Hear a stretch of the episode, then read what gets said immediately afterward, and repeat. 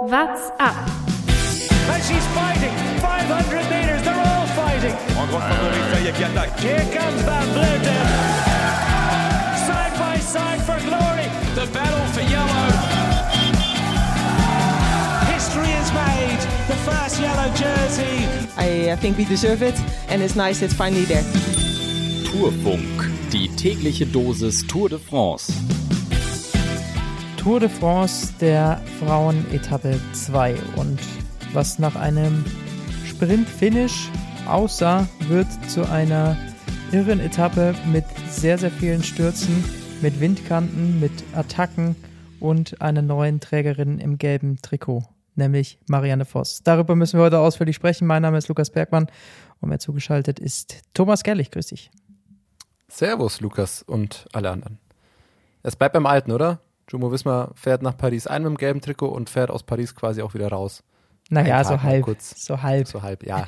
Aber es ist, sagen wir es mal so, es ist kein Tag vergangen, an dem kein Jumbo Wismar-Fahrer in das gelbe Trikot getragen hat. Gestern hat es ja Wingegard noch getragen, ab heute wieder so. Oder? Nach Ende der, ja, es gab aber zumindest äh, ein paar es gab keine Radstunden. 24 Stunden am Stück, in dem kein Jumbo Wismar-Fahrer in das gelbe Trikot getragen hat. Aber es gab wir's ein paar Radkilometer ohne gelbes Trikot für, für Jumbo Visma.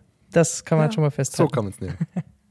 Und äh, ohne jetzt Jumbo Visma zu nahe zu treten, ich glaube, wir werden auch während dieser Tour de France der Frauen nochmal einen Wechsel im gelben Trikot sehen.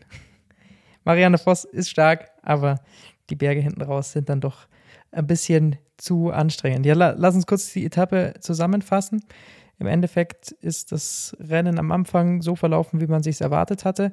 Eine Ausreißergruppe geht weg, dahinter kontrolliert Team DSM für Lorena Wiebes das Feld und kann den Abstand eigentlich immer relativ gering halten. Ähm, 50 Kilometer vor dem Ziel holen sie die Ausreißergruppe dann ein. Und dann geht eine ziemliche Hektik im Feld los und es kommen auch Seitenwinde. Dadurch passieren sehr, sehr viele Stürze. Unter anderem auch Marta Cavalli mit involviert. Kommen wir gleich nochmal genauer drauf zu sprechen. Und dann 25 Kilometer vor dem Ziel.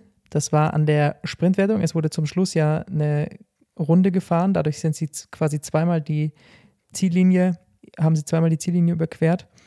Und beim ersten Mal war dann eben auch eine Sprintwertung an der Stelle. Und an der Stelle kommt eine Attacke von Elisa Balsamo, die damit das Feld auseinanderzieht. Und so eine kleine Spitzengruppe kann dann weggehen mit sehr, sehr starken Fahrerinnen drin.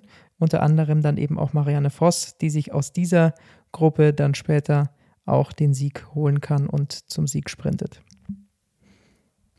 Wie hat dir die, Etappe Ja. gefallen, Thomas? Es war nicht schön anzusehen Gemischt. zwischenzeitlich.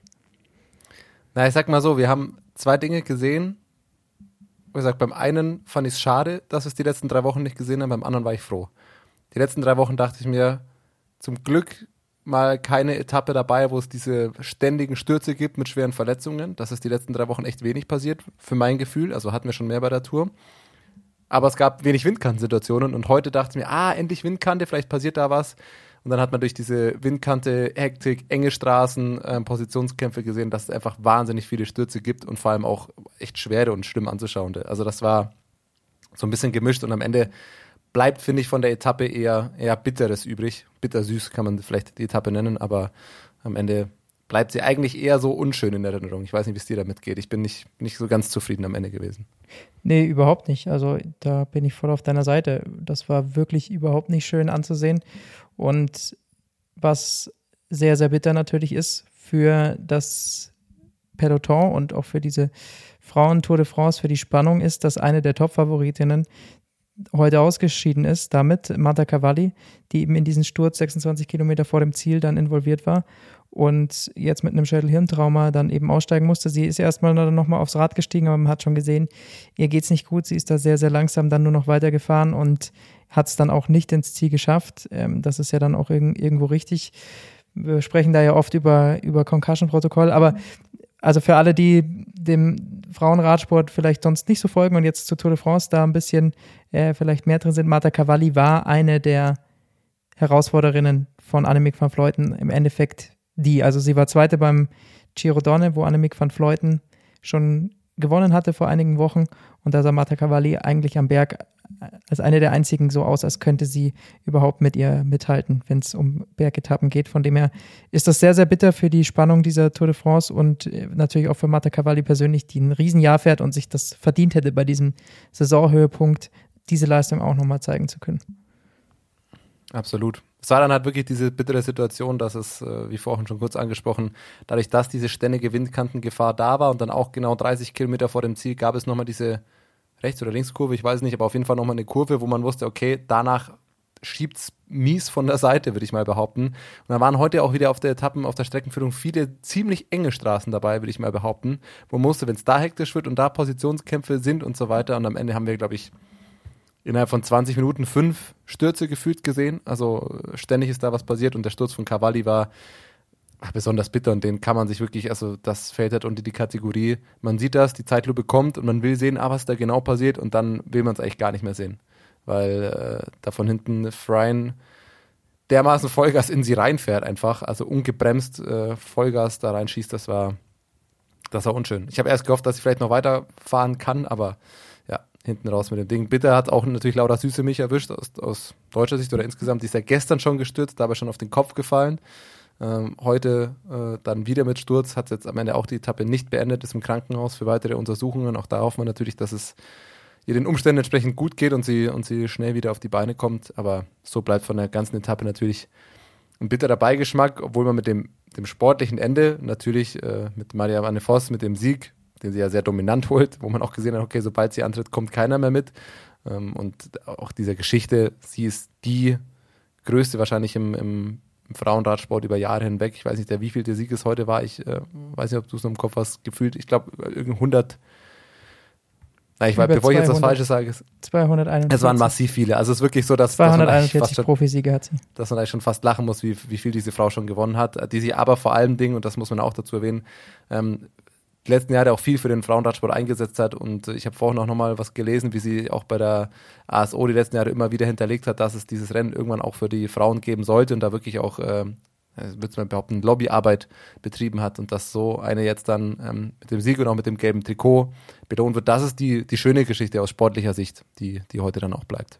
Sie hat ja auch im Interview gesagt, das ist für sie trotzdem das Highlight. Und das ist eben dann krass bei diesen ganzen Siegen hat sie jetzt noch dieses Highlight Tour de France äh, auch noch geschafft, ähm, für das sie auch so lange gekämpft hat. Und das ist eben dann dieses schöne Abrunden der Geschichte. Und ich glaube, irgendwie gönnen sie alle im, im Fahrerfeld. Ähm, da ist keine dabei, die irgendwie neidisch ist und sagt, oh, schon wieder Marianne Voss, sondern die wissen genau, was die für den Radsport der Frauen getan hat und auch immer noch tut. Und von dem her ist da, glaube ich, nirgendwo ein böser Gedanke dabei, sondern der, der gönnt jeder, auch wenn sicherlich die ein oder andere ganz gern auch noch ins gelbe Trikot fahren würde. Und da kommen wir gleich vielleicht zum, wenn wir schon bei dem Zielsprint sind.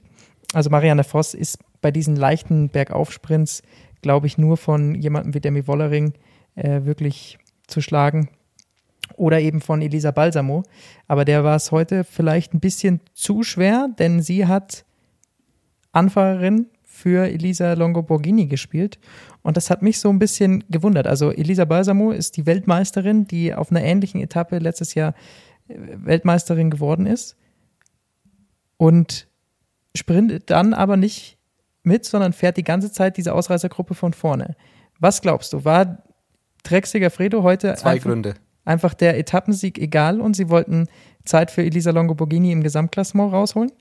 Das, was ich krass das finde. Ich tatsächlich ja. Wenn, Find wenn ich sie eine krass. Weltmeisterin ich glaube, was das, dafür ja, einspannen. Das wäre aber, glaube ich, nicht passiert, wenn äh, Balsamo gesagt hätte, oh, ich fühle mich richtig gut und sonst wie. Also ich glaube, dass es schon ein Misch aus beiden ist. Sie wirkte auf mich auch nicht so, als ob sie noch äh, voll dabei ist.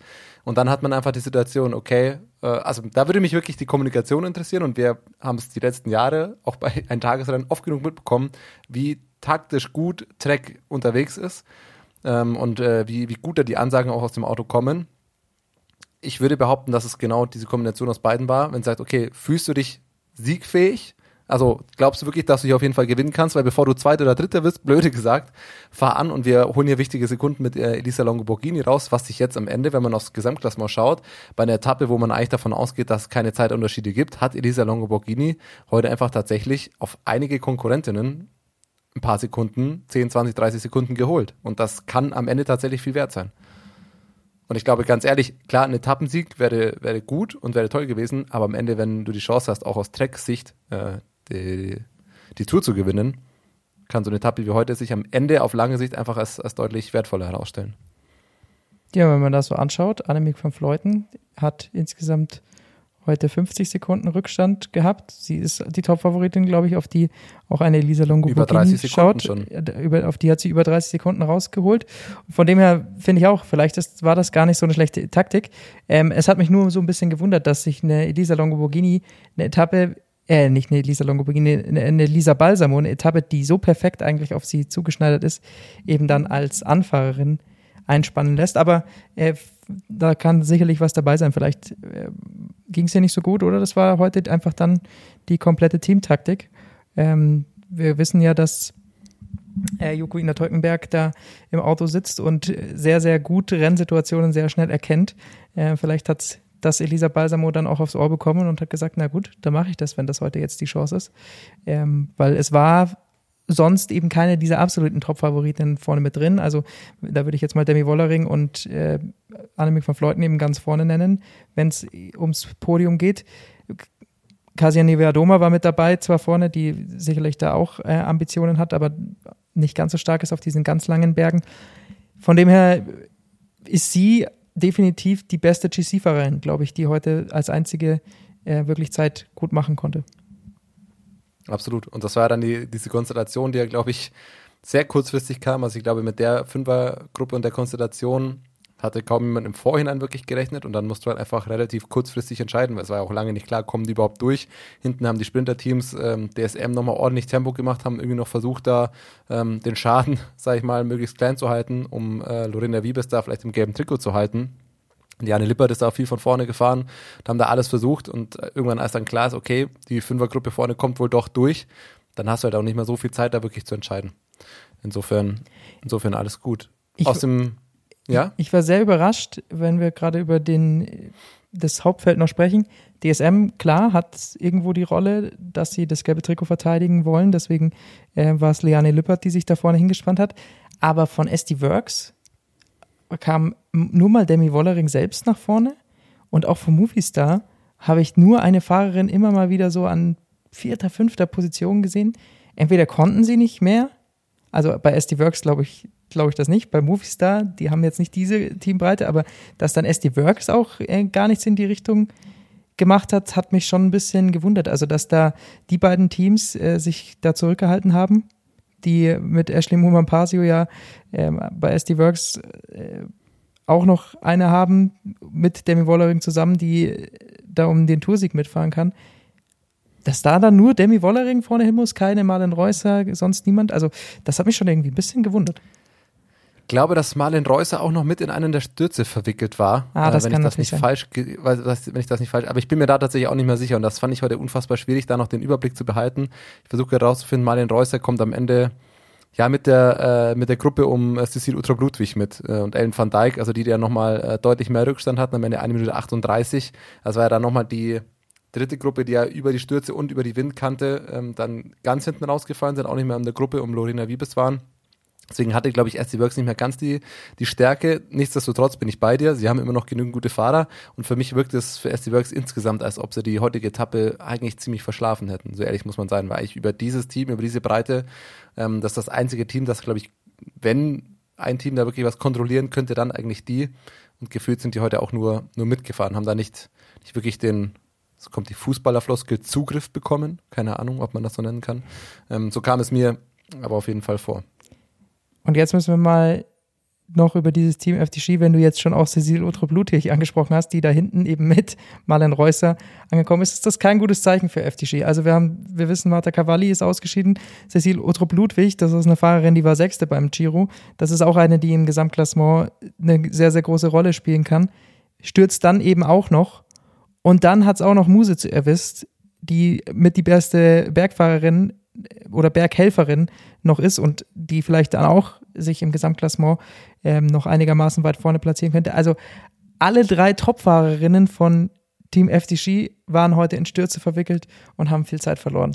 was für ein bitterer Tag für dieses Team, das so stark zu dieser Tour de France gekommen ist.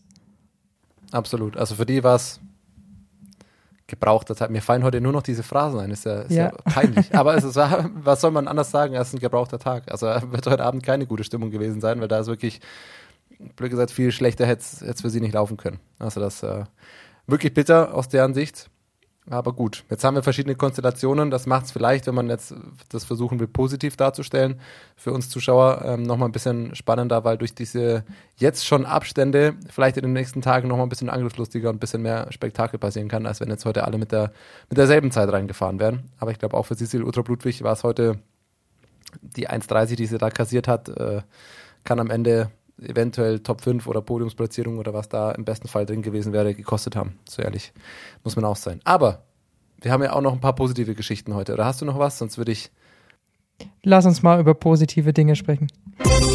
Ausreißer und Ausrutscher. Du hast vorhin schon gesagt, du hast zwei Ausreißer. Ich habe nur einen. Machen wir es im Wechsel. Fang du an. Der Ausreißer für mich äh, sind mir heute zwei Dinge aufgefallen.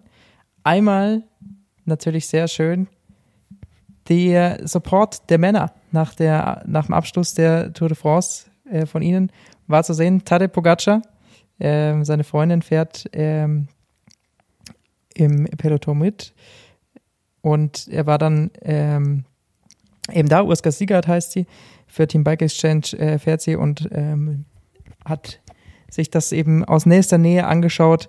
Äh, fand ich sehr schön zu sehen, weil ich meine, der war jetzt auch ewig unterwegs, dass er nicht dann gleich sagt, okay, jetzt, jetzt fahre ich direkt heim, sondern äh, er unterstützt sie noch. Bin gespannt, vielleicht äh, reißt er noch die eine oder andere Etappe mit oder es geht jetzt dann doch für ihn irgendwann äh, mal nach Hause und äh, zum, zum Ausfahren, zum Ausspannen äh, und sich auf die nächsten Saisonziele vorbereiten. Aber das hilft natürlich schon dem, dem Frauenradsport, wenn dieser Support da, da weiter zu sehen ist und äh, so ein Mann wie Tadej Pogacar da bei den Frauenrennen auch mit auftaucht. Und das fand ich schön zu sehen.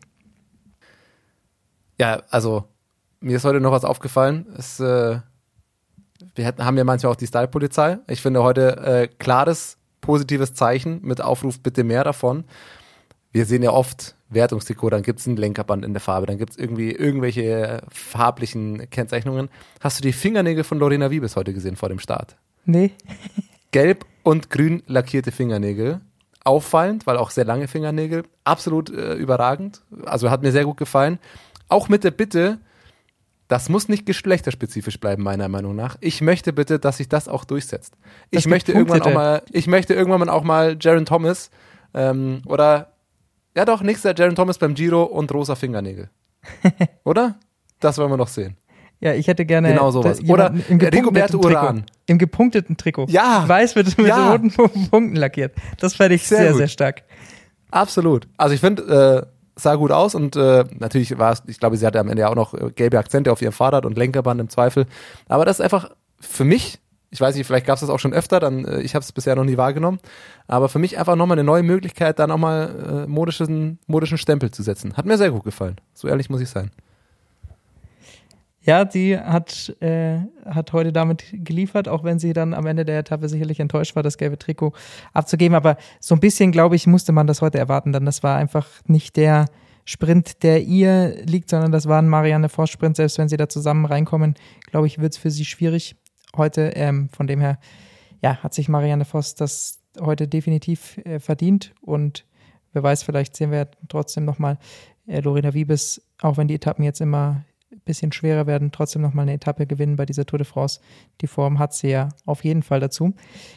Ein Ausreißer, der dann sogar bei diesem Sturz äh, passiert ist, muss ich noch, noch ansprechen, denn ähm, es kam ein Polizist zur Hilfe, äh, zu Marta Cavalli und äh, hat meiner Meinung nach sehr, sehr cool reagiert. Also er hat erstmal nur die Räder von ihr entfernt, die, die da auf ihr drauf lagen. Das war unter anderem das Rad von, von Amanda Spread und hat dann aber ganz in Ruhe abgewartet, hat nur geschaut, wie es ihr geht, äh, ob er irgendwas machen muss, hat dann aber gewartet und geschaut, bis der Teamarzt kommt und hat dann währenddessen Amanda Spread, die zuvor ja gestürzt war, weswegen es überhaupt zu dieser Massenkarambolage gab, noch beim äh, das Rad gegeben, aufgeholfen Und dann greift er nochmal auf den Boden und ich bin mir ziemlich sicher, das muss der Radcomputer von Amanda Spread gewesen sein, an den er noch gedacht hat und den er dann Amanda Spread auch noch mit in die Hand drückt. Also wie viel Übersicht kann man in so einer Situation behalten? Großes Shoutout an diesen Polizisten, wie er äh, da bei diesem Sturz dann zur Hilfe geeilt ist. Hat mir sehr, sehr gut gefallen. Sehr guter Mann. Sehr gut. Mehr davon bitte. Wir wissen auch, dass der einfach nur an Strava gedacht hat und weiß, hey, muss das mitnehmen, sonst ist die Fahrt hier beendet, dann ist es nicht auf Strava und es ist nie passiert. Das will keiner.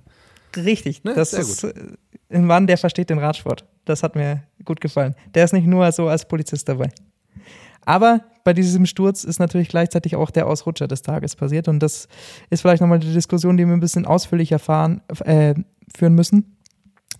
Wir haben schon gesagt, Nicole Frayne ist letztendlich diejenige, die Marta Cavalli, die eigentlich diesen Sturz gesehen hatte, abbremsen konnte und schon fast zum Stehen kam, dann umfährt. Und zwar mit Umfahren meine ich wirklich voll Karacho. Also sie hatte über 50 km/h drauf und fährt volle Kanne in äh, Marta Cavalli rein, weshalb sie dann entweder durch diesen Stoß schon äh, diese Gehirnverletzung erlitten hat oder eben dann durch das Aufkommen auf dem Asphalt. Ähm, egal, Nicole Frayne fliegt dann selber noch hin. Sie, ihr geht soweit ganz gut. Sie konnte dann ins, ins Ziel fahren. Und natürlich muss man bei sowas sich immer fragen, warum ist es passiert? Es war sicherlich unübersichtlich. Ähm, das Feld ist sehr, sehr groß bei einer Tour de France. Das sind auch nicht alle Fahrerinnen gewöhnt, die vielleicht noch nicht so oft solche Rundfahrten gefallen, fahren sind. Das äh, ist zum Beispiel für Nicole Frayne so. Bei anderen Rundfahrten sind es deutlich kleinere ähm, Felde. Und bei ihr muss man jetzt sich aber wirklich die Frage stellen, so wie sie im Interview reagiert hat im Ziel war das ja schon fast mit Vorsatz noch in diese Situation reingefahren. Denn sie dachte, sie hätte eine Lücke gesehen, so erzählt sie es, und da würde sie durchkommen und ist dann damit 50 weiter durchgeschossen. Sie wollte, weil sie von dem Sturz von zuvor kam, natürlich auch wieder ans Feld ran und war selber in Hektik. Aber das geht nun mal nicht. Wenn du siehst, dass davor die Fahrerinnen bremsen, kannst du dich nicht durch eine Lücke durchquetschen. Also das war wirklich ja, also ich habe mir erst schwer getan, sie zu sehr zu verurteilen, tatsächlich, weil die Bilder wirken schon so, was macht die Frau da? Weil sie fährt ja ohne eine Sekunde zu bremsen Vollgas in jemand, der am Boden liegt, rein. Dachte mir dann aber, okay, wir wissen ja nicht, was passiert ist, was sie gesehen hat. Lass erstmal abwarten, was sie nach dem Ziel, was beide Beteiligten oder vor allem sie dazu sagt. Dann haben wir auch das Post-Race-Interview gesehen bei GCN wo sie eigentlich noch so, ah, I don't miss that, ha, und oh, ich dachte, da wäre eine Lücke und naja, sowas nicht, naja, aber ich habe es ja trotzdem noch ins Ziel geschafft und ich kam davor von dem Sturz und dann nochmal, hm, ja, nicht so toll. Wo man richtig gemerkt hat, der ist die, die, und das ist mein Punkt, der ist die Tragweite gar nicht bewusst, was da gerade passiert ist. Also, dass sie potenziell eine andere Fahrerin schwer verletzt hat und dass es nicht nur darum ging, dass sie halt dann auch noch gestürzt ist, sondern dass sie einfach die Gefahr einfach absolut nicht wahrgenommen hat. Und ich meine, der Sturz ist nicht eine Sekunde, bevor sie reingefahren ist, passiert, sondern man sieht schon, dass da Fahrer am Boden liegen, dass da abgebremst wird, dass da dieses klassische Sturzbild, Leute versuchen noch außen rum zu fahren, steigen schon halb von ihrem Rad ab. Und das muss eigentlich, gut, wir waren jetzt nicht in der Situation, aber von außen betrachtet, muss das schon Warnsignal genug sein, da einfach vorsichtig vorbeizufahren, auch wenn man gerade von einem Sturz kam. Ähm, und dann hat sie jetzt eben vor kurzem, äh, kleiner Vorteil, dass wir jetzt heute äh, erst drei Stunden nach der Etappe aufnehmen, sie hat sich mir auf Instagram äh, mittlerweile auch schon dazu geäußert ähm, und hat dann auch äh, das nochmal ein bisschen, bisschen anders dargestellt und ähm, hat dann auch gesagt, ja, es war unglücklich und das war natürlich nie ihre Intention und es tut ihr leid und ähm, ja, sie ist ja auch gestürzt und so weiter und sie erlebt auch keine Kommentare unter diesem Post, äh, weil sie anscheinend schon sehr viele Nachrichten bekommen hat. Ich kann mir gut vorstellen, dass es wahrscheinlich für sie jetzt auch keine schöne Situation ist dahingehend, weil sie ja wahrscheinlich nicht die nettesten Nachrichten bekommt. Aber dieser Post wirkt jetzt auf mich eher, als dass sie jetzt erst diese Tragweite verstanden hat. Beziehungsweise wahrscheinlich ihr jemand erklärt hat, was sie da eigentlich falsch gemacht hat und sie es jetzt ein bisschen anders erzählt als in diesem äh, Interview direkt nach dem Rennen. Und das ist äh, für mich tatsächlich schwierig, weil ich mit dem Post-Race-Interview schon die Kritik an ihr nachvollziehen kann und ich auch finde, dass man da, ja, ich weiß nicht, ob man das irgendwie ahnden kann oder ahnden muss, aber das ist einfach eine, eine sehr gefährliche Rennsituation, wo sich eine andere Fahrerin äh, potenziell schwer verletzt hat. Bei Sprints kennt man das, äh, wenn man sich da nicht den Regeln verhält, ist es schwierig, weil es in dieser Situation, glaube ich, keine wirklichen konkreten Regeln gibt. Aber nichtsdestotrotz ist sie, hat sie da einfach falsch gehandelt. Das muss man, muss man, denke ich, so sagen, beziehungsweise zu viel Risiko genommen und äh, muss da vorsichtiger agieren Ähm, ja, da kenne ich mich jetzt mit dem Regelbuch äh, auch nicht 100% aus, müsste ich nochmal genau nachlegen, aber, aber ich glaube schon, äh, dass es auch für sowas äh, Regeln gibt und äh, meiner Meinung nach, da bin ich ein bisschen strikter als du, sage ich, muss diese Fahrerin äh, disqualifiziert werden. Also ich glaube nicht, dass sie es mit Vorsatz gemacht hat. Ich glaube nicht, dass sie gesehen hat, dass in der Mitte auch ein Sturz passiert ist. Sie hat sicherlich aber gesehen, dass irgendwo davor ein Sturz passiert ist dachte vielleicht, okay, der ist jetzt schon wieder sich am Auflösen und wollte dann durch die Lücke, dass sie den Anschluss gleich hat, weil sie vielleicht auch müde war vom überhaupt ähm, Zurückfahren nach ihrem ersten Sturz. Aber das kannst du halt nicht machen. Und das ist sicherlich nicht vorsätzlich gewesen, irgendjemanden zu verletzen. Das nehme ich ihr absolut ab. Von dem her, dieses Instagram-Statement, äh, glaube ich, ist jetzt nicht falsch, aber ähm, deswegen ändert es ja trotzdem nichts an dem Fehlverhalten. Und äh, deswegen sehe ich eigentlich keine andere Möglichkeit, als sie zu disqualifizieren. Aber äh, bislang ist sie das noch nicht. Werden wir mal abwarten, ob sie morgen dann am Start steht. Da bin ich auch gespannt. Das schlägt natürlich relativ hohe Wellen, dieses Interview. Auch im, im Internet wird das, wird das viel zitiert. Ähm, ja, da müssen wir gucken, abwarten, was passiert. Ich bin vor allem gespannt. Ich will es jetzt nicht jinxen, was wir oft machen, wenn wir Gäste anteasern, aber äh, wir reden morgen mit ähm, äh, ja, einer Fahrerin und mit einem Profi. Bin auch mal nach ihrer Meinung da gespannt. Ich sage jetzt mal nicht den Namen. Wir sagen noch nicht der, den Namen, ja. Ich sage noch nicht den Namen. Aber morgen haben wir wieder auch einen, einen Gast und ähm, denke, da werden wir auch morgen nochmal drüber sprechen, wenn es dann auch nochmal Updates gibt, vor allem auch vielleicht aus der gesundheitlichen Natur, äh, wie es Cavalli geht. Wird ein Thema, denke ich mal, bleiben. Lass uns noch ganz kurz über ähm, die Versungen sprechen. Wir haben es ja schon gesagt, das gelbe Trikot ist neu vergeben worden, äh, Marianne Voss. Die hat er jetzt natürlich nicht nur durch den Vorsprung, den sie sich heute zeitlich erfahren hat, sondern schon auch durch die Bonussekunden von heute und gestern zusammengerechnet, dadurch einen ganz gehörigen Vorsprung sich erarbeitet, ist ja ähm, jetzt zehn Sekunden vor Silvia per Persico, die heute Zweite geworden ist. Hat mich äh, sehr, sehr überrascht, die ein sehr, sehr gutes Rennen da gefahren ist. Dann eben vor Casia Nivia Doma und Elisa Longoborghini. Die waren eben heute auch vorne mit in dieser Ausreißergruppe. Und wenn man jetzt dann eben schaut auf jemanden wie Demi Wollering, sind das halt jetzt schon über 45 Sekunden. Auf Annemiek van Fleuten 50 Sekunden. Das ist schon eine Ansage. Absolut. Die müssen erstmal wieder aufgeholt werden. So, so klar muss man sagen. Ähm, ich denke mal nicht, dass morgen da schon, schon ganz viel passiert. Aber ähm, ja, wir können gespannt sein. Das ist ja genau das, was ich vorhin meinte. Das ist der einzige Vorteil aus sportlicher Sicht, ähm, dass wir uns dadurch jetzt vielleicht ein bisschen mehr Attacken, ein bisschen angriffslustigeres Fahren erwarten können. Absolut. Und ähm, dann müssen wir mal schauen, was in der morgigen Etappe da passiert, ob es da die nächsten Angriffe gibt auf das gelbe Trikot. Ähm, sie ist sicherlich eine, die da auch zu nennen ist als Favoritin für die nächsten Etappen. Von dem her glaube ich, dass das jetzt ein bisschen so bleiben könnte. In der Punktewertung hat sie damit auch die Führung übernommen, ist da jetzt bei 120 Punkten vor Lorena Wiebes mit 104 und Lotte Kopecki mit 85 Punkten.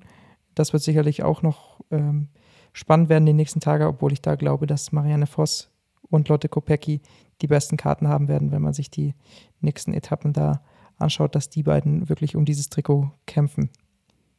Im Bergtrikot ist weiterhin Femke Markus vorne, die das auch heute ja schon. Doppelte Femke jetzt. Ja. Zwei richtig. Fahrerinnen aus demselben Team mit demselben Vornamen punktgleich.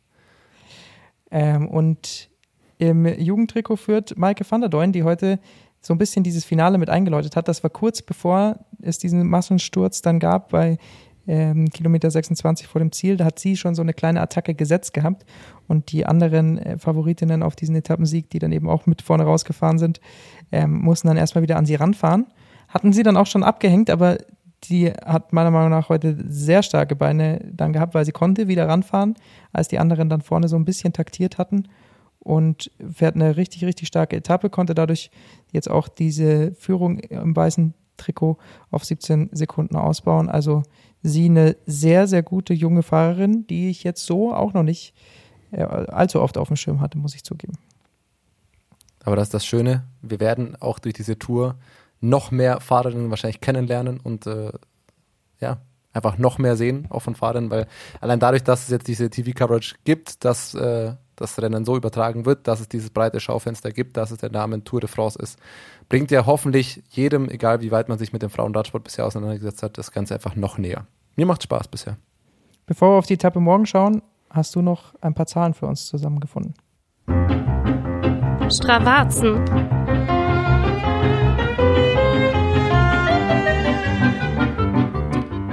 Ja, Lorena Wiebes, du hast vorhin schon gesagt, äh, das wäre kein Finish für sie. Nichtsdestotrotz hat sie da heute ja den Sprint aus dem Hauptfeld noch gewonnen und das auch gar nicht mal so schlecht. Ähm, die beste Zeit heute, so viel kann man schon mal sagen, 406, also ich sag mal kurz das Segment, das sind die letzten 900 Meter. Da war auch nochmal eine, eine Kurve dann quasi drin, hatte immer eine Steigung von 4,1 Prozent im Schnitt, also dieses leicht ansteigende Finish, der letzte Kilometer. Ähm, und den hat sie einfach immer nochmal ja, eine Minute 30, 436 Watt. Gott sei Dank eben auch mit Wattzahlen hochgeladen. Vielen Dank dafür. Man kann sich dieses Segment auch mal anschauen. Äh, ein paar FahrerInnen haben da auch mit Pulswerten hochgeladen. Die sind schön hoch, würde ich mal behaupten. Aber spannend vor allem auch, Lorena Wiebes hat in diesem Segment insgesamt nur die zweitbeste Zeit. Ellie Wollaston, ähm, Wollaston, sorry, hat äh, diese Etappe vor zwei Wochen sich schon mal angeschaut. Ist sie ziemlich genauso nachgefahren am 11. Juli und hat da während der Fahrt nicht Vollgas, also würde ich mal überhaupt nicht Vollgas gegeben. Den letzten Kilometer hat sie aber ganz schön gebrettert. Da war sie einfach auch nochmal fünf Sekunden schneller als Lorena Wiebes heute. 482 Watt. Wo ist sie heute Stabil. gelandet? Finden wir das noch raus? Das finde ich noch raus. Du musst jetzt nur kurz überbrücken. Ich hatte es vorhin schon mal und jetzt auf 100 Platz 133 heute. Ganz weit. Okay. Vielleicht war sie dann auch in, in der Schlussfolge. Aber vielleicht hatte sie sich ja tatsächlich angeschaut und hatte gehofft, irgendwie in eine Ausreißergruppe mit reinzugehen und hat dann geschaut, ob sie den Zielsprint gut kann. Da schon mal angetestet. Das würde ich vermuten. was auch immer äh, da ihr, ihr Gedanke war. Aber ähm, klar, das kann sie natürlich dann, dann schon treten, aber ähm, nichtsdestotrotz glaube ich, wenn Marianne Voss nicht vorne schon Tempo macht und äh, dann auch im Feld mit, mitrollt mit ihr, äh, wäre es wahrscheinlich trotzdem für sie schwieriger geworden, diese Etappe zu gewinnen, als das gestern der Fall war, wo sie ja dann doch relativ überlegen gewonnen hatte. Die Etappe morgen ist eine, die sich Liane Lippert rausgesucht hat. Das hat sie bei uns im Interview vor einer Woche gesagt. Kann man sich gerne nochmal anhören. Ähm, am vergangenen Montag hatten wir das veröffentlicht, vor genau einer Woche. Und da hat sie darüber gesprochen, dass das was ist, was sie schon ganz gerne vielleicht gewinnen würde oder zumindest probieren wird zu gewinnen.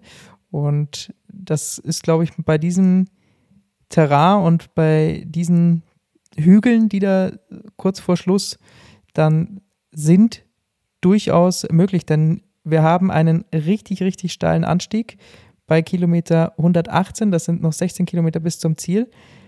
Mit 11,5 Prozent steil, ein Kilometer lang.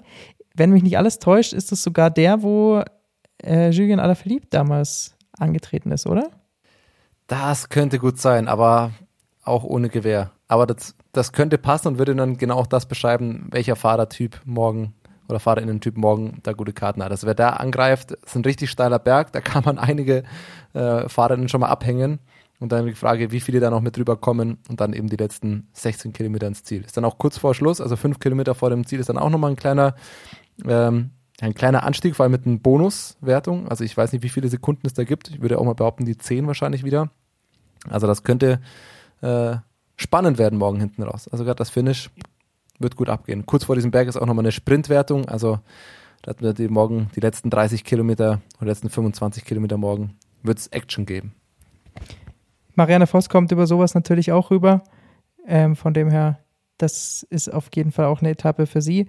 Ähm, Lotte Kopecki haben wir dieses Jahr bei den Klassikern gesehen, dass sie, wenn sie über diesen steilen Berg dann auch drüber kommt, auf jeden Fall sowas gewann, gewinnen kann, so eine schwere Etappe. Elisa Longoborghini ist sicherlich bei sowas auch immer eine der Mitfavoritinnen und natürlich auch eine Annemiek van Fleuten, die ist sowieso auf all diesen Etappen ähm, Immer. immer zu sehen. Also von dem her, glaube ich, ist das sehr, sehr klar, wenn wir da morgen erwarten können. Aber Liane Lippert, sie hat bei den Klassikern ähm, in diesem Jahr, bei, bei den Ardennen-Klassikern, sehr, sehr gute Leistungen gezeigt und die sind charakteristisch ähnlich eben wie diese Etappe. Also sie hat sich nicht umsonst das morgen, glaube ich, ausgesucht. Das liegt ihr schon und da ist sie sehr, sehr oft auf Podium gefahren in diesem Frühjahr und das traue ich ihr morgen definitiv auch zu. Vielleicht gelingt sogar der ganz große Coup, wenn die anderen sich irgendwie bekriegen und um äh, Sekunden im GC falschen. Also schauen wir mal. Wir drücken ja die Morgen Daumen. dann auch wieder im Tourfunk nachzuhören. Wir werden drüber sprechen. Bis dahin, hast du noch was? Sonst moderiere ich jetzt einfach ab. Wünschen allen beteiligten Hörern viel Spaß beim Gucken, einen schönen Abend und macht's gut. What's up? Der Radsport-Podcast. What's up ist eine M945 Produktion. Ein Angebot der Media School Bayern.